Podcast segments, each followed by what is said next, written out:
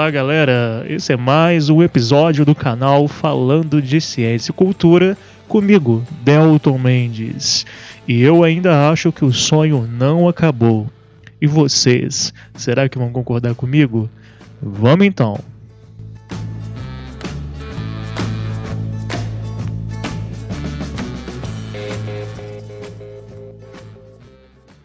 Queridos ouvintes, nesse episódio o tema será quem foram os hippies e o que é a contracultura. Vamos tentar entender aí melhor o contexto das décadas de 60, 70 principalmente. Vamos também abordar os beatniks, a geração beatnik, a geração dos hippies, e vocês vão entender melhor o que é a contracultura. Antes de começarmos, vou ler um trecho da música de John Lennon Imagine, interpretado também pelos Beatles. Você pode dizer que eu sou um sonhador, mas eu não sou o único. Tenho esperança de que um dia você se unirá a nós e o mundo será um só. Imagine que não há propriedades. Será que você consegue? Sem ganância, sem fome, uma fraternidade humana com esse trecho da música Imagine do John Lennon, que diz muito sobre a geração de contracultura dos hippies. Nós começamos aqui mais esse episódio. Vem com a gente, não larga não que o tema é interessante.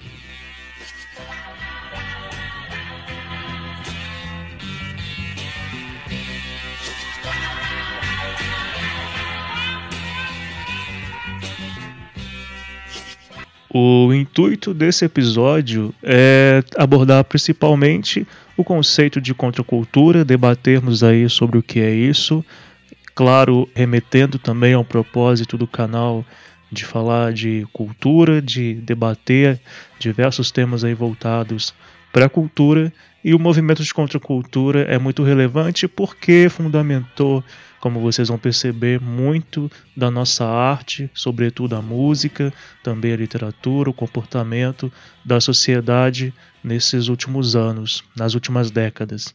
Ah, então, a priori, vamos aí aprofundar sobre o que é a contracultura. Como o próprio nome já diz, uh, contra é alguma coisa que é contrária, não é? Então, um movimento de contracultura tem aí uma essência de contraditoriedade, de crítica. Então, a movimentos de contracultura são movimentos sociais que vão buscar questionar, propor novas linguagens, formas existenciais de compreender o mundo, compreender a vida, compreender a sociedade, é, entendendo que estamos dentro de um macrosistema sociocultural, como o capitalismo, o consumismo, que vão ditar aí as normas sociais, vão criar reestruturas nas quais as pessoas têm que se encaixar, têm que se filiar, às vezes de forma até inconsciente. Então, o movimento de contracultura, principalmente esses que vieram após a guerra de 1945, que terminou em 1945, são movimentos que vão questionar tudo isso. Afinal, o que levou o mundo no começo do século XX a ter duas grandes guerras, guerras que mataram milhões de pessoas, que mostraram aí um, uma vertente humana de muito preconceito, muita segregação, como aconteceu na Segunda Guerra, principalmente com o nazismo, e fora toda a destruição do ambiental, destruição de cidades, destruição de países, que foi notada e que foi um tema muito presente na sociedade no final dos anos 40, década de 50 e também anos 60. Vejam que um movimento de contracultura é um movimento de contrariedade. Uh, Identifica-se uma sociedade, uma estrutura que, que precisa ser, na visão de um movimento de contracultura, que precisa ser mudada, que já não dá mais para existir por causa de uma série de fatores, e aí então vai, vai se buscar novos moldes culturais, novas percepções de mundo é, de comportamento contrárias a essa macrocultura. Uh, o capitalismo, o consumismo, a cultura da guerra são, de certa forma, os estopins para esses movimentos de contracultura que existiram nas décadas de 60, 70. Então, para entender esses movimentos de contracultura, é muito importante que se entenda essa macrocultura, na verdade, que geralmente está aí associada a uma padronização extrema de comportamentos e maneiras de existir.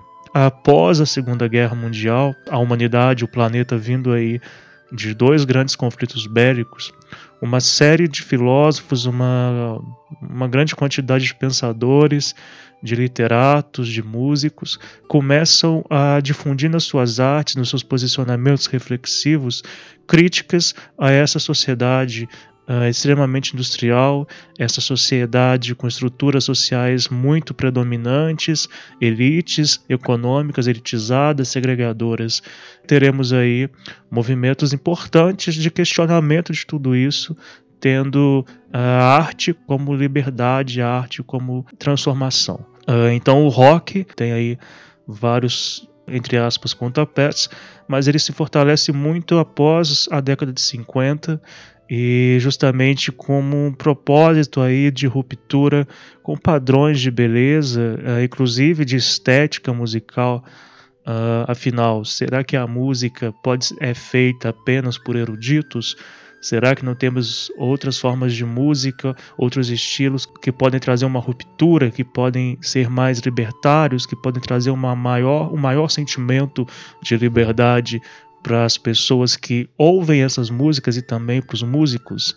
Então, em geral, os movimentos de contracultura foram altamente associados, liderados pela juventude uma juventude engajada, ativa, que aspira a é, realidades menos autoritárias, de líderes políticos, mas também a ditadores. Lembrando que nas décadas de 50 e 60 nós temos no mundo todo, principalmente países de terceiro mundo, como Brasil, Chile, alguns países da África, vários outros, vários processos ditatoriais. E pessoal, uma outra coisa muito, mas muito interessante e importante é lembrar que o começo dos anos da, do século XX traz profundas inovações tecnológicas que fundamentarão tudo isso que eu estou dizendo para vocês de movimentos de contracultura. A televisão, o rádio surgem e se evidenciam muito no começo do século XX. O Brasil, por exemplo, teve uma alta popularização das, do rádio e das rádios, algumas vezes aí com objetivos políticos, como aconteceu com o período de Getúlio Vargas no poder. O fato é que a rádio, a TV, elas começam a ficar muito presentes na vida da sociedade uh, nas décadas de 50, 60, 70. A rádio principalmente, os rádios principalmente, eles já estão aí desde o começo do século 20 muito mais presentes nas casas, nas famílias, mesmo de famílias mais carentes, desde aí os anos 20 aqui no Brasil. Então vejam que esses movimentos, esses movimentos de contracultura, eles não surgem no Brasil, eles surgem principalmente nos Estados Unidos, tendo reverberações aí na Europa. Então, como que esses movimentos chegaram até o Brasil? Principalmente a partir das rádios, a partir da literatura e da televisão, mas claro, principalmente rádios uh, e alguns estudiosos aí dizendo da literatura. Também é importante dizer que esses movimentos, principalmente o movimento hippie, o beatnik que veio antes do movimento hippie, se popularizaram no Brasil, principalmente no começo, com jovens de classe média, classe média baixa, classe média alta pessoas muito pobres, não raras vezes, não tinham acesso a rádios, ou então tinham que trabalhar durante o dia todo, não tinham aí muito contato com televisão, televisão era muito cara. O segmento da sociedade que teve maior acesso inicial a esses movimentos contra a cultura vindos dos Estados Unidos principalmente foram jovens de classe média, classe média alta. Então são, é um contexto importante para a gente entender depois como que o Brasil, o que, que aconteceu aqui no Brasil com esse movimento hippie, a partir desse movimento hippie e desses outros movimentos sociais de contracultura. Not everybody understands the youngsters who like this kind of music, but then it wouldn't do if everyone had the same tastes, would it? All right, it's all right Certamente a maioria de vocês ouviu muito falar dos hippies, mas não muita gente ouviu falar dos beatniks. Os beatniks é, fazem parte de um movimento, o movimento beatnik, movimento beat, que veio antes, anterior ao movimento hippie.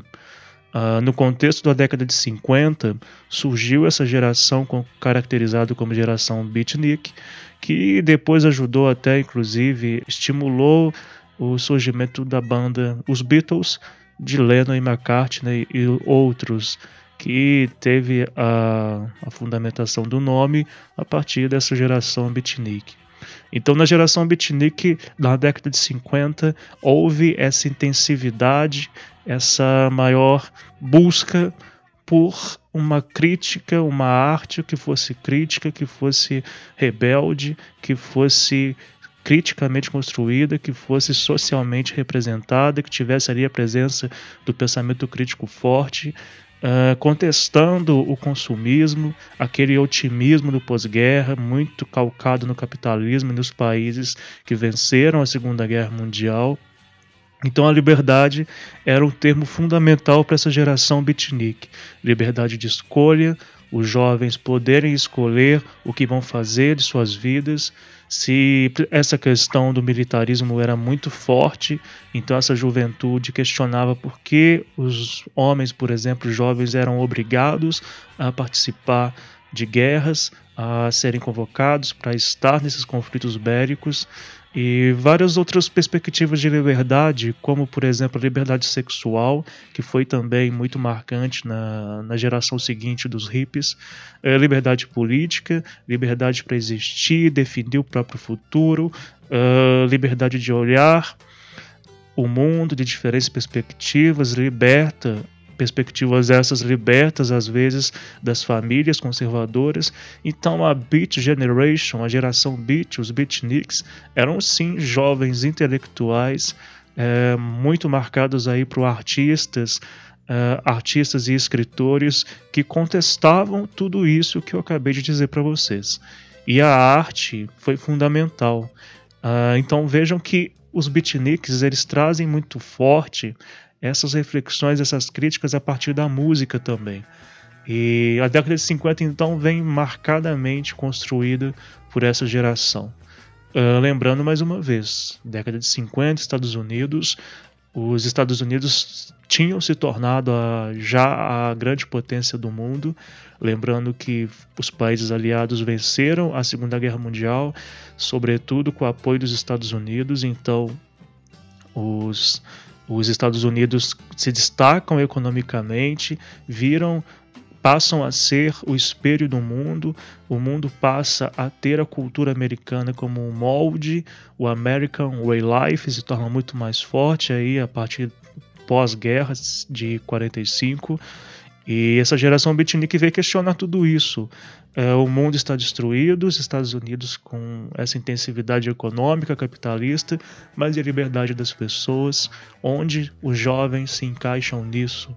Uh, então esse questionamento estrutural da sociedade é marcante na geração beatnik. Os rapazes que posteriormente fariam a banda Beatles, eles viveram esse contexto. John Lennon viveu esse contexto.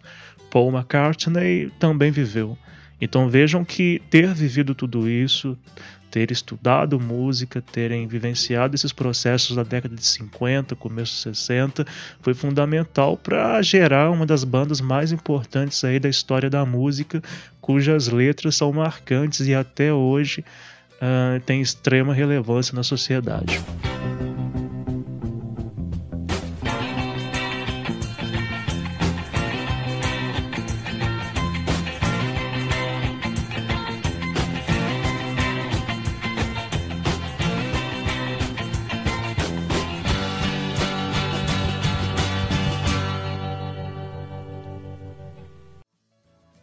E o movimento hippie? O movimento é difícil, na verdade, nos estudos culturais, uh, nos estudos de sociedade, não existe nunca uma dissociação clara quando um movimento cultural, um movimento social começa ou termina. É, eu já li trabalhos de estudiosos que vão dizer que na verdade é um erro dividir, ah, isso aqui é beatnik, isso aqui é hippie. Porque no fundo uh, são movimentos que, se nós analisarmos profundamente, é, funcionam como uma continuidade ou então um amadurecimento do outro. É como então, é como se fosse para alguns estudiosos uh, é como se o movimento hippie fosse um amadurecimento do movimento beatnik. O movimento hippie, então, ele se torna forte no começo dos anos 60 ele vai manter a pegada dos beatniks de questionar o sistema autoritário, de questionar o capitalismo, de questionar as estruturas sociais dominantes. Mais uma vez, vai ter forte a termos como a liberdade, vai também propor alternativas de construção de uma sociedade mais justa, mas eu acho que o que mais caracteriza o movimento hippie é justamente a liberdade o objetivo continua sendo atacar o sistema. É uma sociedade que produz miséria, violência, guerras, que gera angústia na juventude e que traz aí uma série de patologias por causa dessa angústia. Uh, a origem do nome hip, hippies tem aí uma base com a palavra hipster, que era usada para classificar ativistas do movimento negro. Eu acho que é interessante a gente falar disso, respeitando o lugar de fala, é claro, mas é interessante porque pós-guerra de 45 também se fortalece nos Estados Unidos vários movimentos negros uh, de luta contra o racismo. Vemos aí em vários e vários movimentos hips distribuídos aí no, principalmente nos Estados Unidos nas décadas de 60 e 70 uh, alguns traços aí políticos de questionamento mesmo do racismo. Bom, os hippies se opunham radicalmente a valores culturais que eram muito importantes, considerados importantes na sociedade ali dos anos 60. Uh, aquela questão do trabalho, lembre-se que nós estamos falando de uns, dos Estados Unidos, um país que vai que é extremamente capitalista, então a ideia de trabalho, de você trabalhar todos os dias e receber um valor fixo mensal em dinheiro, é muito forte, como é forte hoje em dia. Os jovens daquela época que se diziam hippies questionavam isso. Será que esse tipo de trabalho, essa ideia, essa lógica capitalista pode trazer a felicidade é realmente o que nós queremos? Uh, isso não ceifa a nossa liberdade? É uma marca dos beatniks? Sim, também eles questionavam isso de certa maneira, mas vejam que os hippies têm um discurso muito mais poderoso, um discurso mais articulado e tem um discurso que vai se tornar práticas muito mais constantes, práticas sociais além das artes. Então, o movimento hippie ele pode de certa forma ser considerado um movimento muito mais filosófico que acaba tendo reverberações muito maiores na sociedade. Não à toa nós conhecemos desde muito jovens é, essa cultura hippie seja por filmes, seja por diversos outros traços culturais. É, além de questionar essa relação pessoas e trabalho, questionavam muito também essa ideia do patriotismo, do nacionalismo, a questão da estética padrão dos corpos. É, vejam que uma característica marcante do movimento hippie é o nudismo, a nudez. Afinal, será que para mim me validar socialmente as roupas são um critério extremamente relevante? Será que as roupas mostram quem eu realmente sou? Muitas cores em trajes mais simples, a nudez, a liberdade sexual, mais uma vez, são características marcantes aí da geração hippie. Fora tudo isso, nesse contexto vem a guerra do Vietnã. A guerra do Vietnã é, marcou a história americana, dividiu o país entre quem era favorável e quem não era favorável, inclusive reverberou para o mundo inteiro. E muitas passeatas, pessoal, ocorreram nos Estados Unidos nesse período. E frases marcantes como faça amor, não faça guerra se tornaram lema do, da geração hippie. E fora tudo isso, um marco histórico fundamental dessa cultura, dessa contracultura, foi o festival de Woodstock, um grande festival musical que ocorreu ali em Nova York em 1969, que contou com a participação de artistas de diversos estilos uh, musicais. Uh, claro que o, os estilos mais fortes nesse festival foram aquele, as várias variações do rock and roll, uh, o blues, até mesmo o folk. O folk ainda é muito forte nos Estados Unidos até hoje. E todos os músicos participantes, de alguma maneira, tinham uma ligação forte com críticas sociais, críticas de comportamento, críticas que muito se é, baseavam aí no movimento hippie. Uh, então esse sentimento de contestação foi marcante em Woodstock. E vejam bem, uh, esse festival teve a presença de cerca de 400 mil pessoas. 400 mil pessoas é muita gente. Imaginem um festival com 400 mil pessoas na década de 60. Teve uma grande dificuldade logística aí para o local do evento conseguir abrigar essas pessoas todas. Além de tudo isso, é interessante lembrar que a ciência também se desenvolveu muito pós-guerra de 45.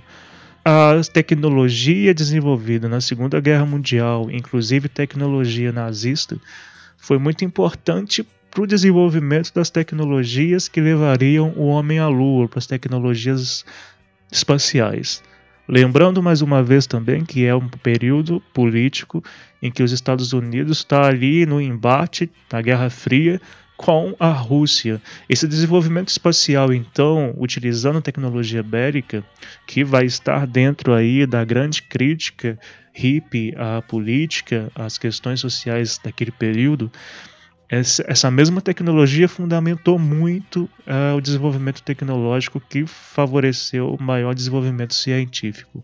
E não à toa o homem chega à Lua no mesmo ano do movimento de Woodstock, do Festival de Woodstock, em 1969.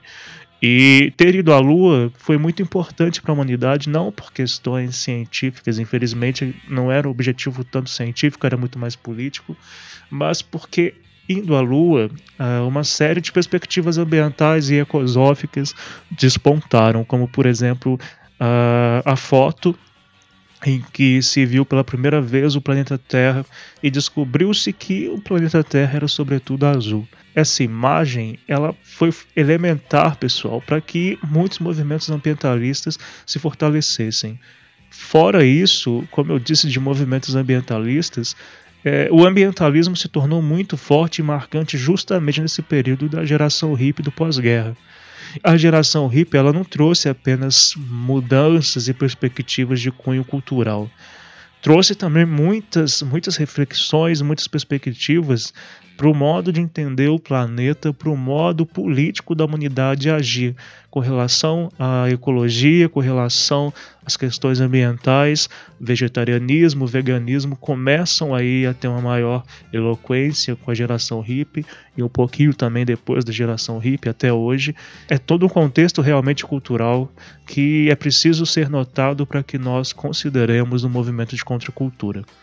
Bom, Além de tudo isso, é também importante dizer que os meios de comunicação, uh, mais uma vez lembrando, rádio, televisão, e aí já no final dos anos 60 começa aí as tecnologias que vão dar origem à internet.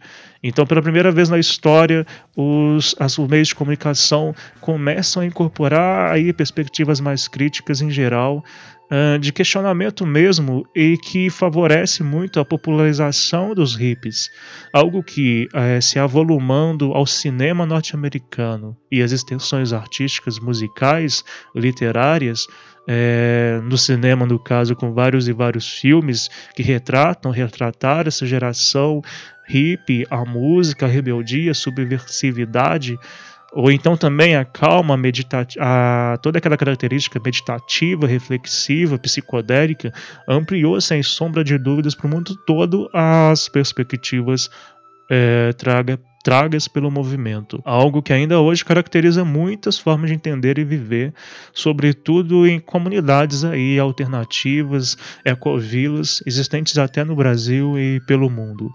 Bom, é, então, esse foi um contexto geral aí dos beatniks até a chegada dos hippies. E agora vamos entender um pouquinho mais um movimento que veio logo depois, uh, entre aspas, do fim da contracultura hippie. O movimento punk ele surge logo depois dos hippies, mas mais uma vez é importante lembrar, destacar que alguns estudiosos vão dizer que não existe essa divisão e realmente não tem como a gente dizer aqui começa o punk, aqui termina o hippie. Mas o punk ele é caracterizado ali no final dos anos 70, principalmente, como um movimento de maior subversividade. É uma linguagem mais violenta, mas veja bem, eu não estou dizendo que os praticantes do punk, as bandas, por exemplo, eram cometiam violência física, não era isso. Mas no sentido comportamental, eles eram mais rebeldes, tinham vestimentos e ações muito mais subversivos mesmo para o contexto da época. Então, uma coisa muito interessante, claro, muito triste que aconteceu eh, nesse período uh, foi a morte de John Lennon. E a morte de John Lennon, de certa forma, trouxe, é, marcou para muita gente o fim da geração hippie. Não à toa a, a frase The Dream It's Over, o sonho acabou, se tornou marcante nesse período.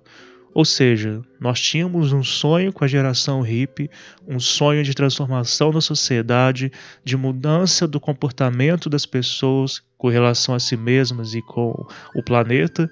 Tínhamos uma ideia de mais reflexiva, de crítica social, mas não conseguimos implementar tudo isso, essa cultura dentro dessa sociedade extremamente capitalista. Temos aí é, discursos realmente comoventes de finalização mesmo que muitos artistas dão ao movimento hippie. Mas é claro que agora, no olhar dos anos 2000, do século 21, terceira década do século 21, nós sabemos que o sonho, pelo menos para mim, o sonho não acabou. Nós temos várias aí vertentes de lutas que tem muito das perspectivas hippies.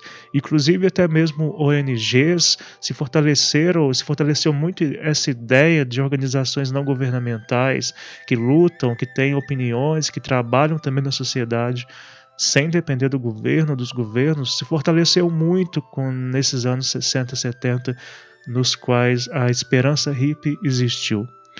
É, é, claro que nós temos muito preconceito com relação a hippies aí ainda em diversas classes, principalmente aqui no Brasil, que era marcado pela ditadura militar. Ainda hoje nós temos pessoas que, quando ouvem falar em hippies, é, tem uma série de preconceitos, né, uma série de padronizações. Mas será que realmente o sonho acabou? Será que a morte de John Lennon, será que toda essa perspectiva reflexiva do mundo reflexiva e crítica de jovens atuando para transformar a realidade, criticar o Estado, será que realmente acabou ou será que se transformou? Será que se não existisse o movimento hippie, nós estaríamos hoje com as perspectivas democráticas que nós temos? Na minha opinião, não é que o movimento hippie acabou, eu acho que ele, de certa forma, se transformou e hoje, como resultado, nós temos uma sociedade com jovens muito mais atuantes, uma juventude que ainda entende que precisa ser proativa. Temos aí vários e vários exemplos de jovens que têm lutado, batalhado para transformar o mundo, como o exemplo grande hoje em dia da Greta nas questões ambientais.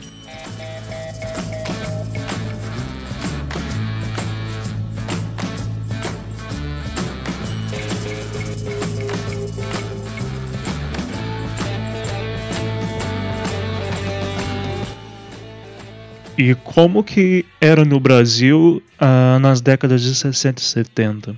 Como que esse movimento hippie chegou até aqui e como que ele se difundiu? Será que ele realmente se difundiu no país com a mesma propensão como se difundiu nos Estados Unidos e também ali na Europa? É claro que tivemos uma série de dificuldades, principalmente porque nas décadas de 60 e 70 e começo de 80 é, tivemos a ditadura militar. E como todos vocês certamente sabem, a ditadura militar tinha elevados processos aí de censura inclusive no que chegava até as televisões, as rádios brasileiras, a comunicação de massa, aos jornais, aos jornais escritos. Embora sim tenha chegado sim o contexto do movimento hippie aqui no país, é importante lembrar que teve muito uma diferença enorme em termos de gerações, geração de jovens que podiam aí exercer muito da filosofia hippie. Claro que tivemos vários movimentos jovens de contraditoriedade à, à ditadura, alguns deles fundamentados, sim, muito fundamentados nas, nas perspectivas filosóficas hippies, de contracultura, mas não significa dizer que aqui no Brasil nós tivemos uma extensão muito significativa do movimento hippie. Isso aconteceu principalmente algum tempo depois até do surgimento desse, desse movimento e na década de 80. No Brasil, as gerações beatnik, ali dos anos 50, hip, 60, 70, punk, final dos anos 70, 80, influenciaram muito, mas principalmente movimentos de questionamento no hall das artes o contexto dos anos ali 60, 70 e 80 traz uma série de compositores, uma quantidade muito importante de artistas brasileiros que vão questionar, que vão ter letras, composições importantes para esse período. É, são vários, né? Sai Guarabira, pouca gente fala deles, mas temos aí pessoas, artistas mais famosos como Gilberto Gil, Geraldo Vandré, Uh, temos Elisa Regina, Maria Bethânia, Elza Soares e seu discurso, uh, suas músicas sempre críticas, principalmente várias vezes aí críticas ao preconceito.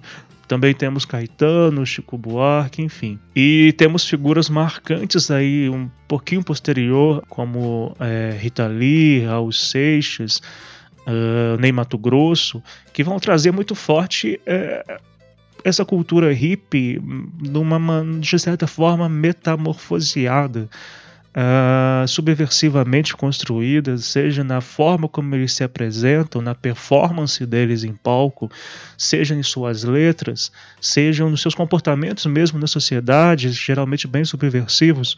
Então vejam que é, o movimento hippie ele se reverbera. Ele se reverbera não só nos anos 60 e 70, mas aqui no Brasil nós temos uma extensão que depois começa a se misturar um pouco com o movimento punk rock. Então vamos ter aí bandas como Legião, Legião Urbana, que no começo era aborto elétrico, é, outras bandas também que vão ter essa mescla, como Paralamas do Sucesso, é, Titãs também, Plebe Rude, Barão Vermelho, enfim, são várias bandas aí das décadas final de 70 e década de 80, que todos nós conhecemos com certeza ainda hoje, que existem, algumas delas existem até hoje, que trazem forte essa, essa bagagem. É como se fosse esse pacotinho reflexivo de crítica social aliada a formas mais libertárias de construir a sua arte letras críticas, comportamentos que vão chamar a atenção e sempre aí reflexões bem profundas nas suas letras, muitas vezes questionando o sistema, questionando o sistema político. Por fim, eu gostaria de, como canal tem um propósito científico de divulgação de ciência, aliado aí a perspectivas ambientais, de sensibilização ambiental e de construção de posicionamento reflexivo sobre a cultura, é muito importante dizer que esses movimentos, todos esses movimentos que eu disse para vocês, é, beatnik, hippies, uh, o punk, vários outros aí, mas principalmente o hip, o movimento hip, ele foi muito importante uh, porque esse movimento de contracultura interferiu muito no modo como as sociedades é, principalmente aqui do Ocidente, compreendia a natureza e as relações ambientais, na minha opinião.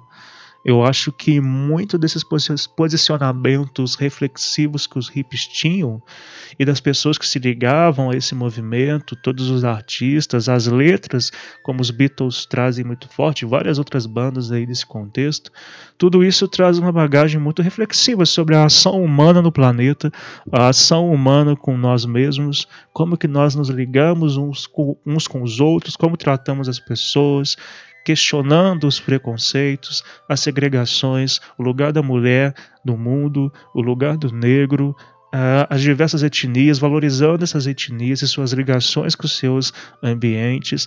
Então vejam que o movimento hippie é, não é errado dizer que ele traz uma compreensão sistêmica do, das relações sociais, das relações ambientais, que são muito, foram muito fundamentais para que pudéssemos ter aí gerações de pessoas mais críticas e sujeitos ecológicos mais ativos aí nas realidades no mundo. Eu sei que algumas pessoas podem discordar, mas é dentro de tudo que eu estudei, eu acredito muito nisso. É, a luta ambientalista com certeza se fortaleceu muito nesse contexto. É, Pós-guerra de 45 também, claro, mas principalmente aí com essa reflexão, essa bagagem profunda que o movimento hippie traz. É, lembrando mais uma vez que talvez não seja muito correto dividir divididinho esses movimentos de contracultura, talvez possamos dizer, num grande movimento de contracultura que foi se transformando, se amadurecendo, mas o fato é que para mim foi muito importante e, sem sombra de dúvidas, o movimento hippie.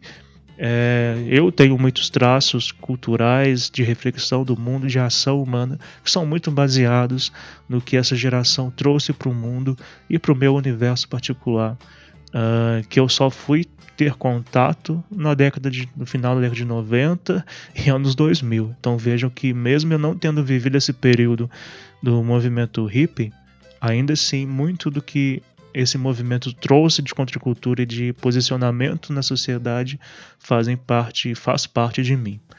Então, é, galera, era esse tema, era essa discussão que eu queria trazer para vocês nesse episódio. Espero que tenha sido positivo e acho não sei se vocês vão concordar, mas para mim o sonho não acabou, pelo contrário, ele se transformou, estamos num novo contexto, mas ele continua. Então que nós continuemos ouvindo os artistas, os músicos desse período, continuemos lendo esses trabalhos literários, o cinema também, enfim, e também vários outros, outros segmentos aí, como a filosofia e também a ciência desse período para nos espelharmos e continuarmos lutando por uma realidade mais justa, equitativa e ambientalmente sensível uh, de todos nós, né, da humanidade em relação ao planeta e em relação a nós mesmos. É, peço mais uma vez que compartilhem com amigos, pessoas queridas, uh, o meu canal, esse podcast e seguimos aí nessa batalha pela ciência e pela cultura. Grande abraço e é nós que a voa.